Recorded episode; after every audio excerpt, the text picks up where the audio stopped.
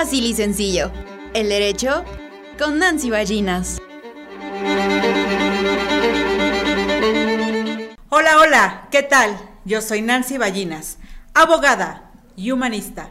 Les quiero dar la bienvenida a nuestra segunda temporada y empezamos con primer episodio. Para iniciar este tema, yo quiero hacer un minuto de silencio. A lo mejor no va a ser así, pero el tema de hoy es delitos sexuales. Un tema del que casi nunca se habla. Un tema difícil de hablar en una mesa de un comedor, muchas veces en un juzgado, en una fiscalía o en un juzgado familiar o en algunos otros lugares. Los delitos sexuales ha sido el pan de cada día. El problema es que estos no se denuncian y casi siempre el menor, el incapaz o la mujer se quedan calladas. Es momento de hacer un cambio, pero lo más importante es que hoy vamos a hablar de delitos sexuales y qué es lo que pueden hacer ustedes que nos ven en esa pantalla. Para hablar de este tema, tenemos como invitada a nuestra amiga psicóloga Gisela López, activista social en género y en atención ciudadana. Gisela, bienvenida, me da gusto. Psicóloga con mucha experiencia. ¿Qué tal? Hola, buenas tardes. Muchísimas gracias por la invitación. No, gracias a ti. Y bueno, es creo que un tema importante, ¿no? al que tenemos que, como dices, que comentarlo, que hablarlo. Y bueno, lo, lo, que diré es desde mi experiencia y desde lo que yo he visto, igual no es de pues no es un tema a lo mejor eh, que yo domine tanto, pero creo que hay mucho que hemos visto y mucho que como sociedad y como activistas, pues estamos constantemente, ¿no? Así es. En este tema. Pues me parece muy bien. Para empezar, desde el punto de vista de la psicóloga y de la psicología, ¿cómo es visto los delitos sexuales o, o vámonos más allá? ¿Qué es la sexualidad? Es un tema tabú, siempre ha sido un tema tabú. Hablamos de que estamos en una época actual donde podemos hablar de cualquier tema. ¿Sigue siendo un tema tabú? Sí, eh, en mi caso, que es psicología educativa, que es mi especialidad, este, lo mismo vemos, ¿no? En, las escuelas y vemos esta cuestión de la sexualidad como algo que no se quiere hablar y que va precisamente encaminado después a que pasen algunos delitos y no se comenten, ¿no? Vemos tanto niñas, niños, con esta cuestión de no quererlo mencionar porque en casa a veces no se habla, porque lo vemos en, los libros o lo trabajamos en los libros y hay veces que dicen, mejor de ese no, maestra, ese tema no hay que hablarlo, ¿no? O eso no hay que tratarlo, porque sigue siendo un tema. ¿Y los papás? Y los papás igual, ¿no? Este, creo que estamos ahorita trabajando precisamente eh, desde estas cuestiones educativas. Sí, claro. A que se hable, sea un tema que se trabaje, sea un tema del que estén informados los padres, las madres, los tutores, para que puedan también ellos aportar ¿no? a, su familia y a sus hijos y que no quede oculto, porque creo que ese es un grave, grave problema. Y el problema que yo me encontraba hace algunos años con algún abogado que nos hablaba específicamente de, de, de ese tema cuando se va a una fiscalía, es que cuando un niño tú no le refieres bien, tú le dices cosita, pajarito, y entonces cuando ellos llegan a una fiscalía es muy difícil a veces detectar este tema. ¿Cuáles serían los síntomas de un niño que sufre hostigamiento o acoso sexual? ¿Niño o niña? Porque quiero decirles algo que las víctimas en los delitos sexuales son niño, niña o mujeres. Claro que pueden existir ancianos u hombres, no están excluidos, pero lo que tenemos mayormente dentro de nuestra este, sociedad es este tema. ¿Qué es lo que pasa? ¿Cómo podemos detectar que un niño está sufriendo acoso, está sufriendo una violación, hostigamiento sexual, que son delitos muy diferentes, pero son el principio de una violación, ¿no?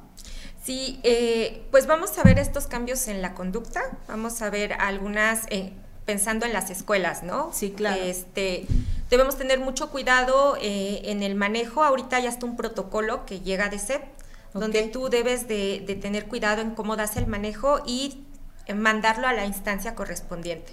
¿Cuál sería esa instancia correspondiente? En el momento que tú lo detectas. Ajá, tiene que pasar como por varios filtros, en este caso desde los maestros hasta la parte de la dirección y demás, y ya sería mandar a DIF o algunos otros lugares que sean los que den precisamente este seguimiento o esta revisión tanto psicológica como de otro tipo.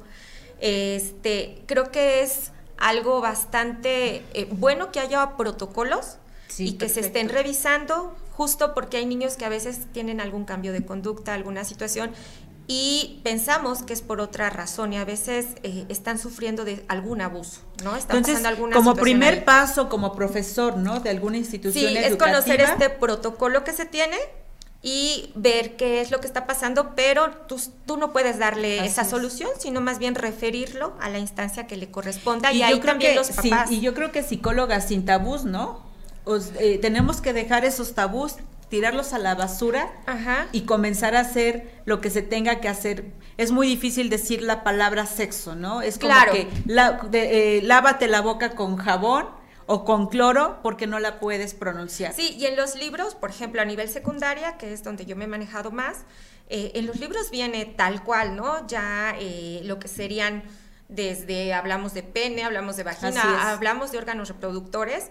Y, y, decirlos con el nombre que le corresponde, ¿no? Vienen métodos anticonceptivos y hablamos también sobre esta cuestión de la violencia. Hablamos eh, en las asignaturas también hasta en formación cívica y ética.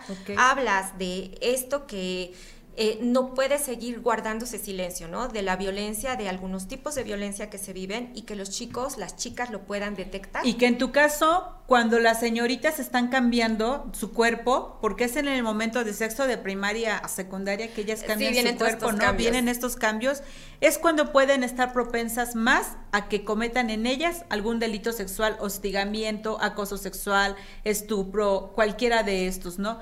Entonces, ¿cómo podemos detectar en una jovencita que está sufriendo ese tipo de delito sexual?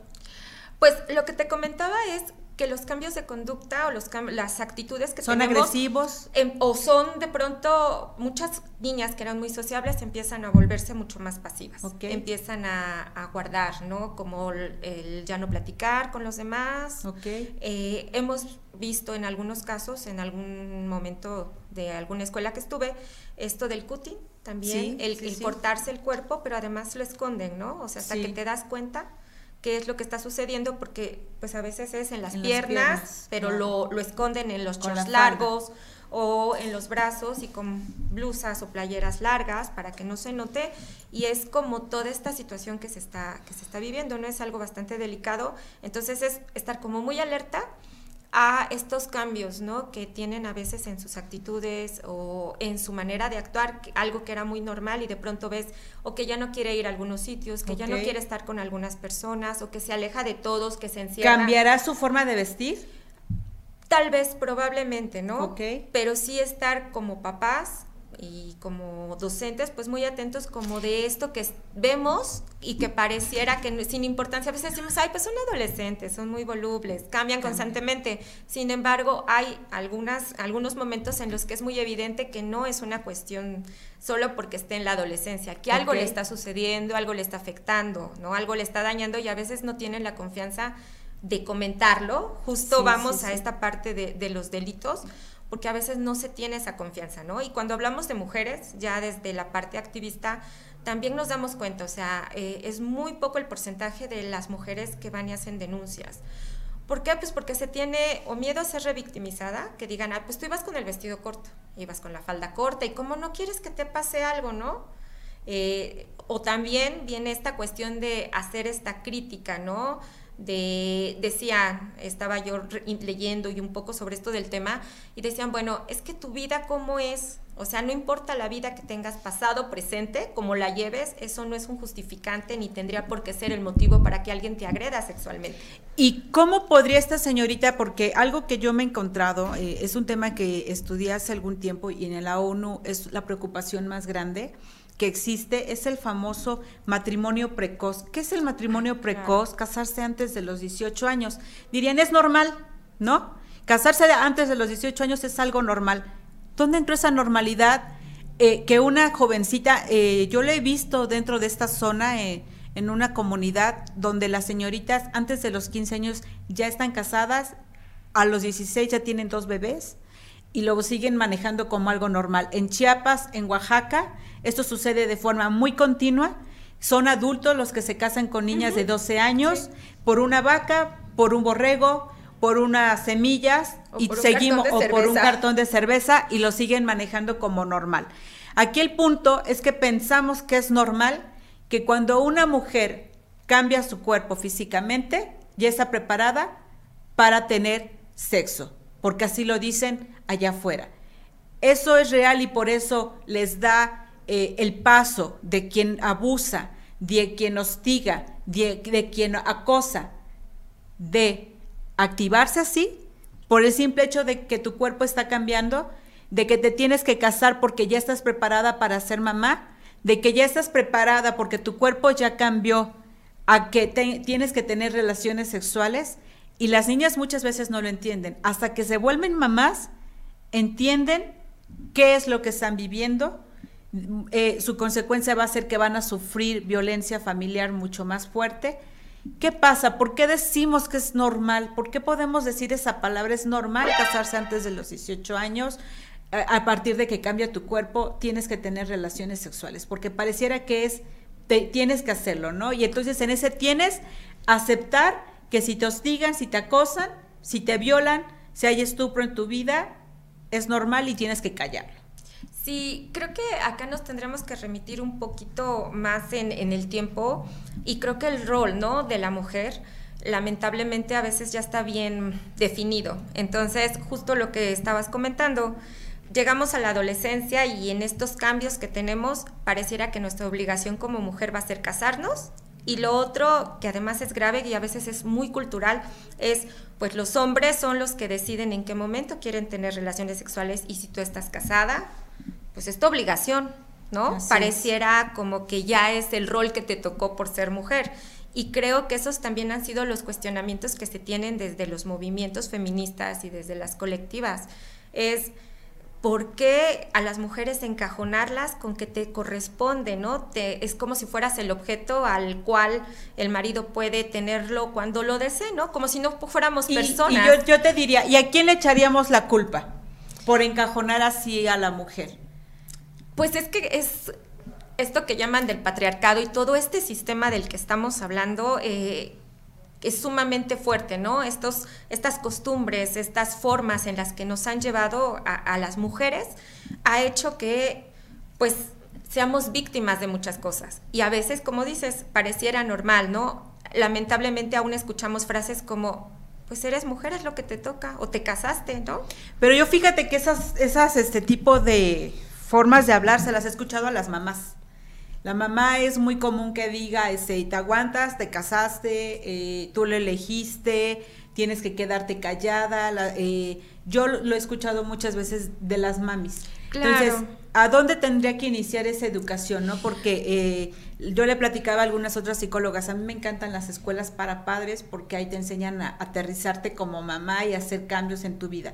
¿Dónde tendríamos que decirle a la mami, tu hija es una mujer, eh, algo que habla mucho la ONU y que me, encantó, este, y les voy a recomendar un, este, un cortometraje en Netflix, porque dicen también las mujeres tienen derecho a volar y a pensar, y entonces decías, bueno, pero ¿dónde empieza ese tema, no? O sea, ¿de quién es la obligación? No tendría que ser el derecho porque es un derecho humano, ¿de quién es la obligación de hacer, de enseñarle a la niña que se puede amar que pueda hacer con su vida ser piloto, ser doctora, ser enfermera, ser motociclista. ¿De dónde nace eso? Yo siento que desde mi punto de vista es la mamá la que, la que le toca hacer ese rol. Tú, tú dime, porque ahí es donde yo me siento confundida. Eh, bueno, lo que pasa es que a veces eh, regresamos como a las mamás y a las abuelas como las culpables un poco, ¿no? De seguir repitiendo esto. Sin embargo, también habría que pensar en la mamá y en la abuela cuál fue el contexto en el que vivió. A veces es como un círculo vicioso que continúa, ¿no? Que si tú rascas, en tu familia va de generación en generación hacia atrás. Así es. Y que ha sido eso lo que nos han enseñado y hemos, es lo que hemos aprendido. Hasta que llega un momento en que puedes eh, como romper con eso y volver a replantearte las cosas, ¿no? Porque a veces culpamos a las mujeres como por estos actuares, pero no nos damos cuenta el contexto en el que estaban viviendo. Ellas también sufrieron violencia y a veces pensaron que eso era como lo que les correspondía porque te decía, ¿no? como es un poco la generación que viene como lo que nos, nos vienen diciendo desde hace muchos años, ¿no? O sea, es lo normal. En derecho, eh, cuando tú vives algo así de generación en generación, nosotros le llamamos costumbre. Y la costumbre se convierte en ley. Afortunadamente no es ley. Claro. El matrimonio eh, antes, ¿no? Afortunadamente no es ley que puedan tener relaciones con una niña o un niño a través de la pedofilia, ¿no? Eh, al contrario, es algo que no es normal y por eso es un delito el día de hoy. Sí, y, lo importante aquí es justo espacios donde se pueda hablar y se pueda decir esto. O sea, si lo veíamos como algo que era normalizado, y a mí sí me tocó de pronto escuchar, ¿no? En, la Sierra Negra, por ejemplo, o colindando Puebla con Oaxaca, eso. Ah, pues por un cartón de cerveza o por una vaca, te dan una niña, o sea... Y no te vayas lejos, aquí en esta zona está pasando. Sí, es, algo muy, muy grave. grave. Yo te podría mencionar, y, no, lo, no quiero mencionar la comunidad, pero a mí me, me causó mucha, wow, de verdad. De, siempre decimos, estamos en pleno siglo XXI, las leyes han cambiado, todo podríamos decir. Pero te vas a esta comunidad y por el simple hecho de querer ser alguien diferente, tener una profesión, eh, destacar como mujer, no la bajan de loca a una chica. Es la loca del, del pueblo, así literal. ¿Por qué? Por querer ser. Y es lo que yo les decía al inicio, o sea, las mujeres como los hombres tenemos derecho de ser. Pero, ah, eh, y tú lo decías y lo hemos platicado con muchas este, psicólogas, hay que comenzar a romper patrones, pero patrones de amor, a donde lo que vivieron nuestros antepasados lo podamos nosotros tomar con, un tema de amor y reconstruirnos. Claro. No sé qué puedas Y que no sé, y, romper esta normalidad, ¿no? De la que hablábamos. Sí, exactamente, ¿no? Entonces, ahorita vamos a seguir hablando de los temas, que está muy interesante, parece que ni nos va a dar tiempo, pero regresamos ahorita después de un corte. Fácil y sencillo. El derecho con Nancy Ballinas. Artículo cuarto constitucional. El hombre y la mujer tienen derecho a elegir el número y esparcimiento de hijos, a vivir en un medio ambiente sano. ¿Esto qué significa? Que la mujer puede decidir cómo vivir, la misma constitución lo permite. Tenemos derecho a nuestra libertad, tenemos derecho a nuestra intimidad, tenemos derecho a la salud y a una sexualidad libre. ¿Qué pasa? ¿Realmente esto sucede en la vida real? Se escucha muy bonito en la Constitución. Claro, ¿no? En, la letra se escucha muy bien. Pues estamos justo en estos movimientos, ¿no? Creo que si vemos las noticias, eh, redes sociales y demás, pues estamos justo en estos movimientos de que se haga realidad, ¿no? Esta decisión eh, de las mujeres, ¿no? Sobre la maternidad y sobre su cuerpo, sobre su vida, justo lo que estabas comentando anteriormente, ¿no? De esta chica, ¿no? ¿Cómo, ¿Cómo le ponen ya un concepto por querer ser ella, por querer vestir diferente, por querer salir y hacer algunas otras cosas que pues la hacen de pronto pareciera, ¿no? Como decían, como la, loca. así le dicen en el pueblo, es la loca. Y, los hombres llegan y dicen, ah, no te lleves con la loca, está loca. Cuando yo escuché eso, me cayó un bol así encima. Claro. Dios mío, esto no puede pasar. Yo decía, no estás loca. Y bueno, yo que he creído que los locos son los que han cambiado el mundo, ¿verdad? sí, pero justo estamos en estas luchas y podemos ver que a nivel mundial, a nivel nacional, es lo que se está pidiendo, ¿no? El que no sea la igualdad solo en las palabras y que se escuche bonito, sino haya realmente una igualdad en los hechos, en la vida diaria, en la vida cotidiana, ¿no? En la cuestión tanto, dirían, lo que es lo público y lo privado, ¿no? También está ahí involucrado. Parecieran cosas diferentes, públicas. pero en realidad todo está relacionado ¿no? y todo nos impacta. Entonces, eh, creo que justo en estos temas es importante comentarlo y decirlo porque aún vemos chicas que no están preparadas, que no tienen la información o que a veces, aún teniendo la información, tampoco no sabemos la situación que estén viviendo, el tipo de violencia que se está viviendo. ¿Por qué crees? Y yo creo que ese sería el tema que retomaríamos, ¿no? Eh, las chicas no denuncian. Hay una fiscalía especializada para delitos sexuales y ciberacoso, que es el nuevo delito que está sancionando a los hombres que eh, publican imágenes de una mujer desnuda, fotos, imágenes, lo que tú quieras, y también el delito de la intimidad pública, violar eh, este tema. Ya existe en la ley, existe una fiscalía especializada a donde están puras mujeres, donde hay médicos, psicólogas, ministerio público o fiscal, que es abogada y todos los que están ahí. Ya está. Ahora, ¿Por qué tú crees que la no denuncian? Ya tienen la información. Vamos a suponer que tienen información. O hace falta información para que las mujeres puedan ir a una fiscalía a donde es de puras mujeres, donde van a ser revisadas, porque ese es el primer procedimiento. Eh, si ellas sufren una violación, van a ser revisadas por un médico, por un psicólogo, tienen que llevar la ropa con las que fueron, las, con lo que les cometieron el delito, tienen que llevarla. ¿Qué pasa? ¿Por qué no denuncian? si ya está esto implementado? Mira, creo que sigue haciendo falta información. O sea, no todas sabíamos, ¿no? Si había esta fiscalía, eh, qué personas, ¿no? Vamos a encontrar ahí. Y creo que eso eh, es importante, o sea, el que se haga mayor difusión justo de estos espacios. Entonces, creo que el primer paso es eso, o sea, entender qué lugar hay. Eh, luego, cómo se llevaría a cabo, ¿no? si yo voy y hago esta denuncia, también no tenemos los pasos. O sea, que sigue. Esto que tú me dices de la ropa tan sencillo, pareciera que dices, por lógica, bueno, pero habrá personas que en estas circunstancias, hay menos que piensan Hay gente que, lo, que dice, ¿no? Este, es que cualquiera lo sabe. Mm, yo creo que no, ¿no? ¿no?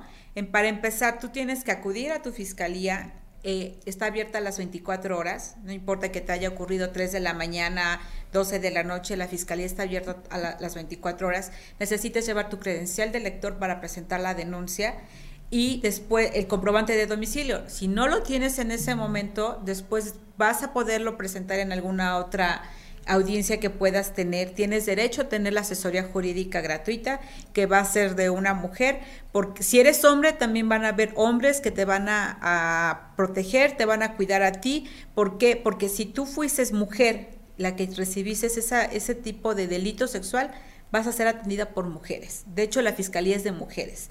Si fuera el otro tema y no se sienten cómodas con las mujeres, van a poder ellos pedir que sean con hombres porque ese es parte del procedimiento que se está haciendo. Lo que tú me decías al inicio, no pueden revictimizar, está prohibido dentro de la fiscalía revictimizar y si se hace, se presentan quejas a donde este tema no procede, porque se tienen que salvaguardar los derechos humanos de las mujeres o de la víctima o del niño o de la niña. O sea, si tú eres papá, mamá, acabas de descubrir a las 10 de la noche que tu hija está siendo violada o está sufriendo estupro, tú puedes ir a la fiscalía y vas a, ser ayudada. Sí, creo que el primero es que nos tenemos como ciudadanía toda la información. ¿Qué pasos tendríamos que seguir? ¿no? ¿Cuáles serían los pasos? ¿Quién te orienta en eso? No solamente es ir, sino cuáles son las condiciones en las que tú tendrías que presentarte. Lo otro también que habría que pensar es, también hay mujeres o en circunstancias donde las amenazas son fuertes. Así es. ¿No? Y este miedo te paraliza y entonces no sabes qué hacer, no sabes si el ir va ayudará o al ratito venga esta amenaza y se haga realidad y sea peor. Porque lo, eh, lo hablábamos en, cuando hablamos de violencia familiar, ¿no? Eh, si tú vas a acusarte a la fiscalía que te violé, voy a matar a tus papás. Si tú vas a la fiscalía y dices que te violé, que te hostigué, que te eh, hice cualquier otra ciberacoso, lo voy a publicar en redes sociales públicalo en redes sociales. Yo sé que esto va a ser psicológicamente hablando, es un tema muy fuerte, pero está ya penado. Nadie puede difamarte, como antes se decía vulgarmente, por redes sociales, ni pueden publicar nada de ti por redes sociales. Está penado. Significa que hay cárcel y hay sanciones para esta gente. Si la persona le dicen, si tú eh, eh, vas a la fiscalía, voy a matar a tus papás. Bueno, son amenazas, es el delito de amenazas. Para empezar, se está acumulando delito de amenazas más el delito que haya cometido contra la víctima. Claro, pero también habría que pensar en la otra, la culpa, ¿no? Así es. ¿Qué pasa con estas chicas que igual a veces se quedan calladas porque sientes culpa, porque lamentablemente a veces nos educaron, no estamos desde esta sintonía pensando que probablemente somos nosotras las que o sea, las que hicimos, ¿no? Que sucediera esa situación. Que lo o que nuestro actuar fue lo que provocó eso, ¿no? Entonces, creo que son varios aspectos los que se tendrían que tomar en cuenta como para hacer este análisis. ¿Por qué las denuncias son un porcentaje bajo? ¿Por qué no hay realmente denuncia? ¿No tenemos esa cultura de la denuncia? Pues son varios factores, ¿no? Desde esta amenaza para alguien que a lo mejor nosotros lo vemos desde fuera y decimos, bueno, no importa que te hayan amenazado, pero para esta persona igual es una situación bastante grave, tal vez es alguien muy cercano, es alguien que ya se ha puesto violento y que conoce cómo, cómo reacciona. Y el, y el dato más oscuro de todo esto es que quien comete alguno de estos delitos sexuales es por tu papá, por tu abuelo, por tu tío, por tu primo, por tu propia madre. Puedes también sufrirlos. Eso es lo más, lo más Pues son este, personas cercanas, Entonces, Principalmente. Eh, ese es el problema que a lo mejor se pueden enfrentar ellas. Pero realmente en la fiscalía las van a ayudar. Y si ellas sienten que están amenazadas, hay protección para ellas. Sí, creo que acá sería importante eso, como la información y los pasos que tendrían ellas que seguir estas personas para poder saber cómo tendría que hacerse esa denuncia, ¿no? Y como tú estos procesos. Sí, no es un tema fácil. Estamos de acuerdo ambas que no es un tema fácil. No es, y, y, lo que decíamos en el otro episodio, lo estábamos comentando, desde que tú la palabra sexo te, te convierte en un tabú, es decir, pene, vagina, se convierte en un tabú, desde ahí tenemos un problema social muy fuerte, porque no les estamos dando los nombres correctos a nuestro cuerpo como es una pierna, como es una mano. Es así de sencillo.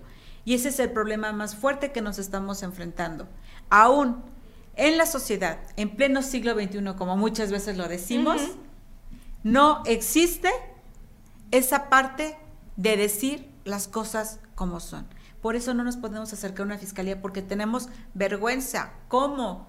yo, como tú lo decías, yo provoqué esta situación, es una vergüenza, todo mundo me va a señalar, en el pasado, eh, no me vas a dejar mentir, antes hablar de esos temas era eh, moralmente acabar con tu familia. Claro, contigo misma, ¿no? Eh, ¿Qué sucedía, qué iba a suceder en tu futuro, ¿no? Con alguna marca de este tipo, ¿no?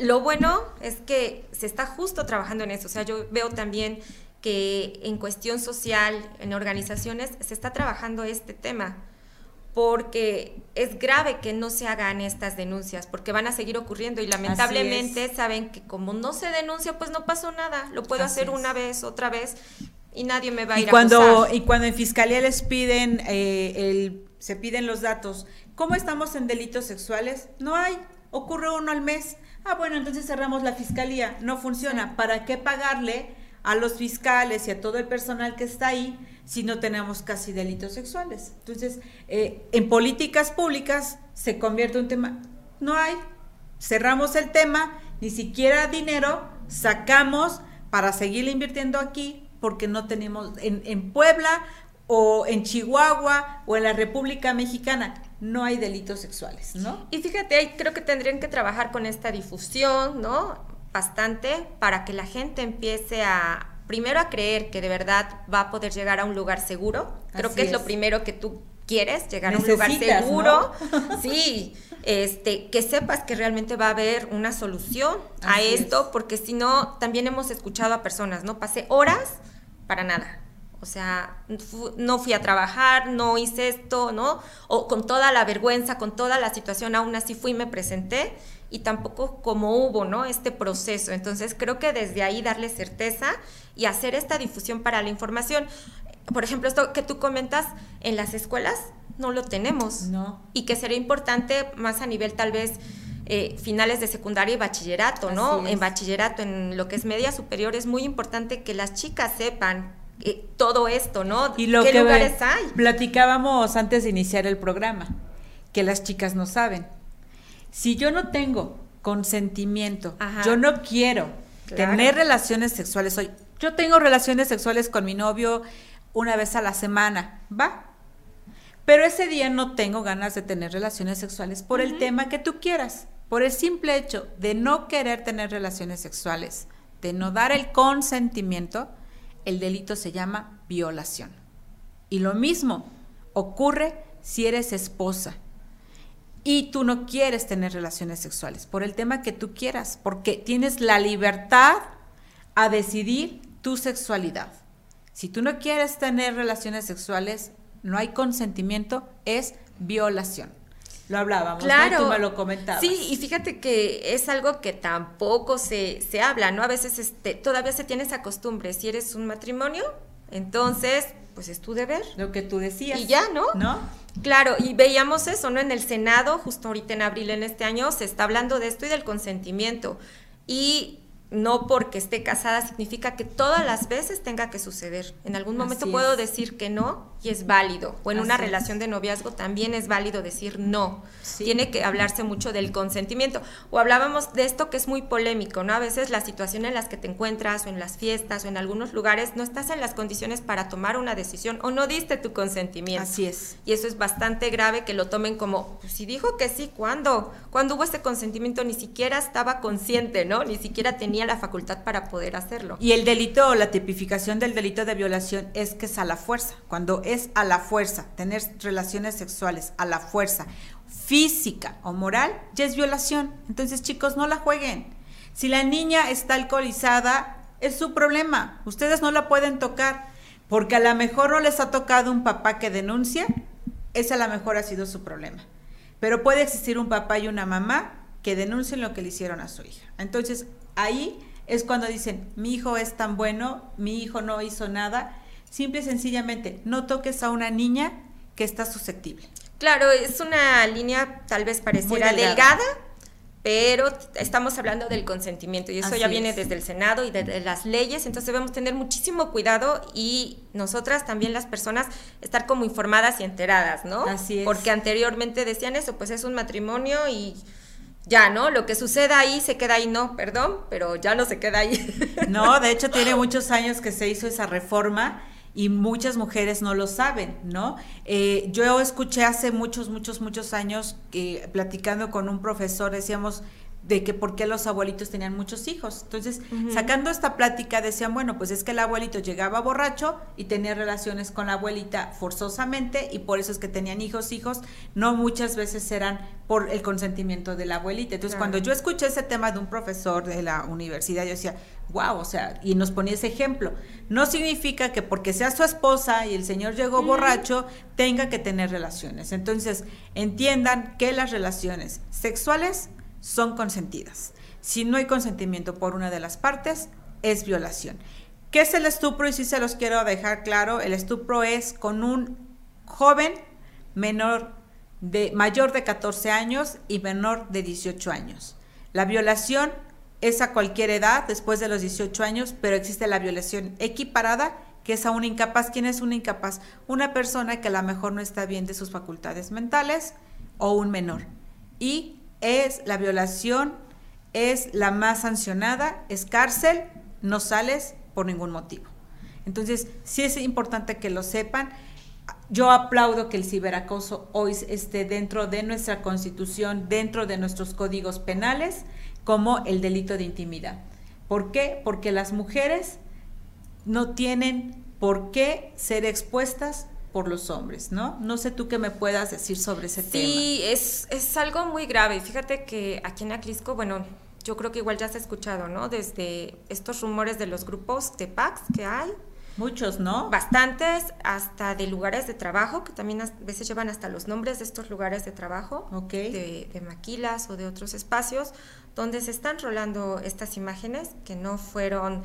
Este, consentidas. Pues sí, no fueron consentidas, con, perdón, bueno, que no se dio esa autorización. Sí, ¿No? A veces eh, esto se da, das la foto, lo que sea, en esta cuestión de un compromiso y de un acto entre dos personas. El momento en el que él las empieza a publicar, las empieza a pasar, pues ya se está cometiendo ahí un delito Así es. cuando no se dio ese consentimiento por la otra parte. Entonces, es algo muy grave, algo que ahora también está en la ley, vemos lo de la ley Olimpia. Así y es importante, como dices, que no le jueguen los chicos.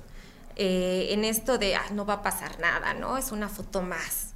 No, estás cometiendo un delito y es muy grave lo que están haciendo porque pues ya está marcado. Y que el origen de la ley Olimpia es en Puebla, ¿no? Y entonces el entender que gracias a esta ley las niñas hoy están protegidas. Si hablamos de que no solamente es para mujeres, es para niños, niñas, mujeres, puede ser para hombres también. Pero a donde se está cometiendo más esta gravedad de este delito es con las mujeres. No se puede hacer. Y si lo haces con un niño o con una niña o un incapaz, es la sanción mucho más alta. Sí, eh, entonces ahí tener cuidado en los terrenos que te estás metiendo, ¿no? Eso de paso la foto con los amigos y al ratito resulta que está en Facebook o está en estos grupos de WhatsApp o en estos grupos de Telegram, de PAX, que nos enteramos, ¿no? Son como esos secretos que no son secretos y que es muy, muy grave jugar, ¿no? Con estas imágenes y a fin de cuentas estás dañando a una persona. O sea, también ese proceso, yo creo que ahorita nos comentarás tú desde la cuestión legal, también es un proceso tedioso, largo y que también a veces mucha gente no lo quiere hacer por todo lo que implica. Y fíjate que no es tan largo. Yo creo que lo hemos hecho largo eh, los involucrados. Es un tema... Mm, no diría fácil porque no sería una palabra correcta, pero es un tema que realmente se podría abordar bien y yo siempre he creído y se los he dicho a, la gente que se acerca a tu servidora, cuando tú realmente quieres hacer una denuncia o tú quieres, es decir, ya un hasta aquí, porque muchas veces sufrimos delitos, mucha gente, ¿no? En, el transcurso de nuestras vidas y dices, se lo paso, ya me hizo esto, se lo paso, no pasa nada. El punto es que se lo seguimos pasando.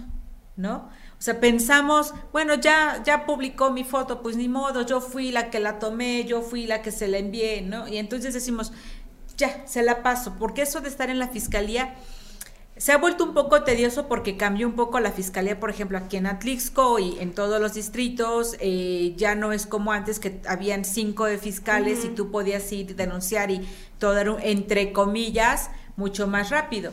Pero este, se, lo, se los pasamos. Pero se puede hacer, se puede hacer cuando, las, cuando tienes ganas de poner un hasta aquí. Pero ahorita después de un corte seguimos hablando. Fácil y sencillo. El derecho con Nancy Ballinas. Nadie puede tocarte, hablarte, decirte, invitarte, publicar imágenes tuyas, ni acosarte, ni hostigarte. Nadie puede hacer nada si tú no lo quieres, si tú no lo permites. No es normal. Los delitos sexuales existen y son penados en el Código Federal y en el Código Penal de Puebla. Para seguir hablando de ese tema y cerrar nuestro último episodio que estuvo muy interesante, nuestra amiga la psicóloga Gisela López. Sí, pues ¿qué nos quieres decir? Ya vamos a cerrar y eso no me gustó. ¿Verdad? Se nos fue rapidísimo el tiempo. Sí. Pues con esto que estábamos hablando sobre esto de los delitos y de esta cuestión de la violencia sexual, eh, si te pones a revisar, hablan sobre esto, ¿no? Hacer este engranaje, estas alianzas y esta cooperativa entre varios sectores. O sea, no puede ser nada más desde la cuestión legal, ¿no? Tendríamos que trabajar desde las escuelas, tendríamos que trabajar desde la cuestión social, ¿no? Para hacer todo esto un frente, llamémosle así, para poder trabajar este tipo de situaciones que están pasando y la violencia que vaya disminuyendo. Lamentablemente hacia las mujeres es, son los porcentajes más altos, ¿no? También vemos hacia niñas y niños que están en esta cuestión de violencia sexual. Entonces, creo que es un trabajo bastante fuerte, pero no es en aislado. Así es. Que por ejemplo ahorita que estuvo el COVID y que los niños estuvieron dentro de las casas, los niños, niñas, las mujeres estuvieron dentro de la casa, encontramos, ya hablamos en el anterior capítulo de la violencia familiar, pero también estuvieron más expuestos a los delitos sexuales y esto está registrado en la ONU. No es un tema del que podamos decir, ay, no, no pasó, sino es algo que está registrado y que eh, se dieron más también los matrimonios precoz se están dando más porque las niñas siguen muchas sin ir a la escuela. Y entonces esto está provocando en que muchos papás digan, pues ya como que me estorba, mejor que se vaya, ¿no? Entonces, ¿qué tendríamos que hacer desde la sociedad, ¿qué tenemos que hacer? ¿Qué nos toca hacer a nosotros? Estamos haciendo este programa porque queremos que la gente esté más enterada de cómo funciona todo y de que siempre va a existir alguna asociación civil, va a existir gente como nosotras, las que estamos sentadas aquí, que les van a estar ayudando.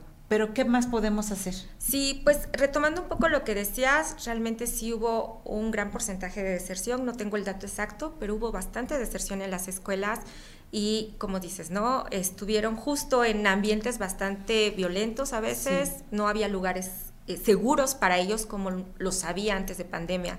¿Qué nos queda desde la sociedad?